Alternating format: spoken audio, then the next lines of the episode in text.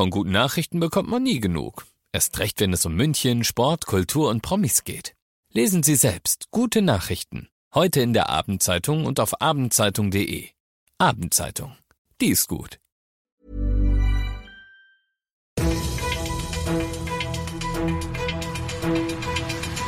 95 5 Charivari, das München Briefing, Münchens erster Nachrichtenpodcast. Mit Amadeus Banacci und diesen Themen. Die S-Bahn in München soll pünktlicher werden und E-Scooter fahren soll sicherer werden. Hallo und schön, dass du mit dabei bist. In diesem Nachrichtenpodcast sagen wir dir in fünf Minuten, was gerade wichtig ist. Das Ganze immer pünktlich zum Feierabend, immer als Podcast und jetzt um 17 Uhr im Radio. Die Menschen in München, die sollen ja dazu gebracht werden, häufiger mit Bus und Bahn zu fahren. Das ist nichts Neues. Oft gilt gerade aber die S-Bahn als unattraktiv, denn Verspätungen gehören da eigentlich schon zum Alltag. Charivari-Verkehrsreporter Peter Lutz, das soll sich nun aber ändern. Jawohl, denn der Freistaat Bayern und die Bahn haben sich tatsächlich geeinigt. Also es geht um den Ausbau der S-Bahn-Linie 7 in München. München. Die ist zwischen Giesing und der Kreuzstraße bisher komplett eingleisig. Und genau das soll anders werden. Die Strecke soll zweigleisig werden. Ja, okay, das klingt jetzt ehrlich gesagt zunächst nicht unbedingt nach einer riesigen großen Sache, aber es soll ja doch viele Vorteile mit sich bringen. Klar, denn die S-Bahn soll dadurch in Zukunft pünktlicher werden und zwar nicht nur auf der Strecke der S7, sondern eben im gesamten Münchner S-Bahn-Netz. Denn die Probleme auf der einen Strecke wirken sich ja oft auch auf die anderen Strecken aus. Ja, verstehe. Wie sieht es denn aktuell bei der Planung überhaupt aus? Ja, Bahn und Freistaat haben sich zumindest mal auf die reine Planung geeinigt. Das heißt, da passiert nicht direkt was mit Bauen. Aber zumindest darf die Bahn schon mal anfangen, das Projekt in der Theorie durchzurechnen. Und 160.000 Euro braucht die Bahn für diese Planung. Bayern zahlt die Rechnung komplett und danach wird dann hoffentlich auch gebaut. Danke dir, Peter. Na, dann hoffen wir mal, dass das mit dem Umbau auch bald läuft und die Münchnerinnen und Münchner dann wirklich pünktlicher mit der S-Bahn von A nach B kommen.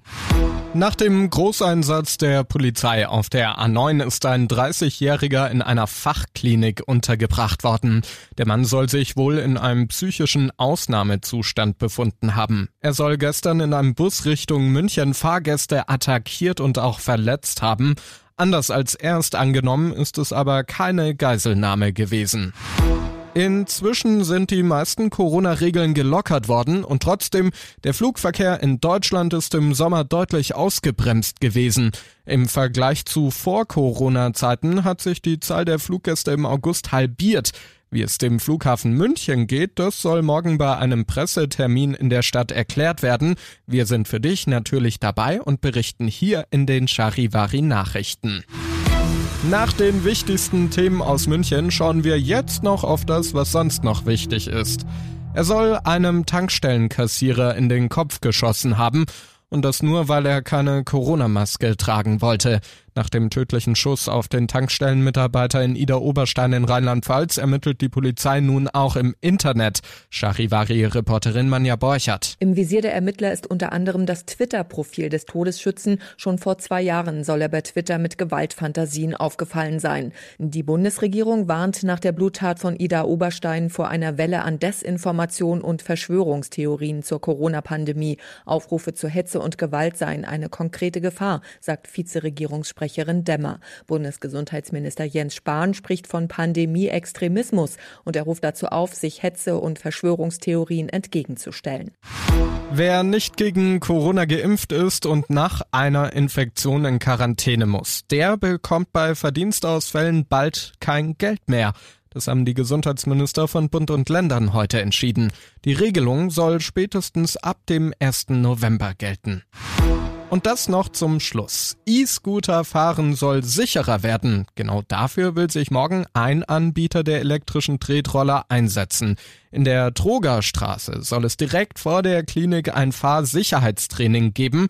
Von 12 bis 18 Uhr bekommst du dort Tipps zum richtigen Umgang mit den E-Scootern. Ich bin Amadeus Banacci und wünsche dir jetzt einen unfallfreien Heimweg. 95 5 Charivari, das München Briefing. Diesen Podcast jetzt abonnieren bei Spotify, iTunes, Alexa und charivari.de. Für das tägliche München Update zum Feierabend. Ohne Stress, jeden Tag auf euer Handy.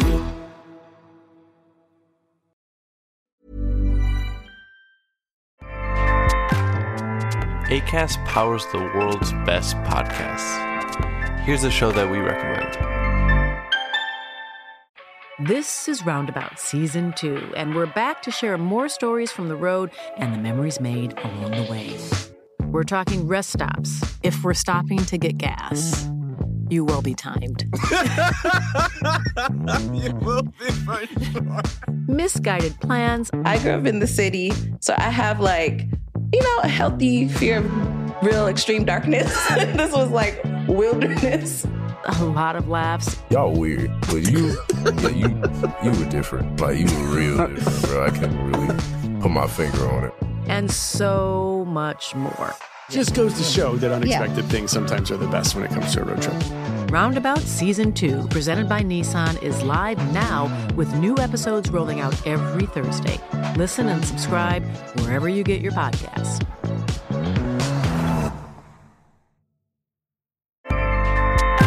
ACAST helps creators launch, grow, and monetize their podcasts everywhere. ACAST.com.